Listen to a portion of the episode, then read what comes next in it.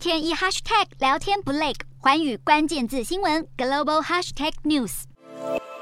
大街上空无一人，几乎所有店家都大门深锁。中国的清零政策再度破功，境内十七号通报新增一百一十七例本土感染，创下七月以来新高。超过二十个省市都有本土病例。北京发现两名疑似病例，下令封锁一间住宅大楼。而广西北海市六天内更有超过五百人染疫，当局紧急管控，超过两千名旅客被迫滞留，多个社区也遭到封锁。不少民众一夕之间突然失去行动自由，感到十分错愕。而还没被封控的民众则连忙冲向超市囤货，就怕下一个会轮到自己的社区。还没走出封城两个月阴霾的上海市，十六区中有九区要在十九到二十一号展开全员筛检。而澳门半封城多日后，还是出现本本土病例，当局决定半封城状态再延长五日，所有非必要企业继续关闭，超过六十万居民非必要不能外出。目前当局已在全国二十一个省市中的四十一座城市实施不同程度的封锁措施。约两亿六千四百万人的行动被限制，影响了百分之十八点七的经济活动。分析指出，中国政府一年估计耗费了一点四五兆人民币，也就是约六兆台币，执行动态清零。但随着 Omicron BA. 点五等高传染力变异株接连出现，清零恐怕只会越来越难实现。而最近气温连日飙破摄氏四十度，医护人员在炎炎夏日穿着全套防护衣，体感温度高达摄氏六十四度，相继中暑不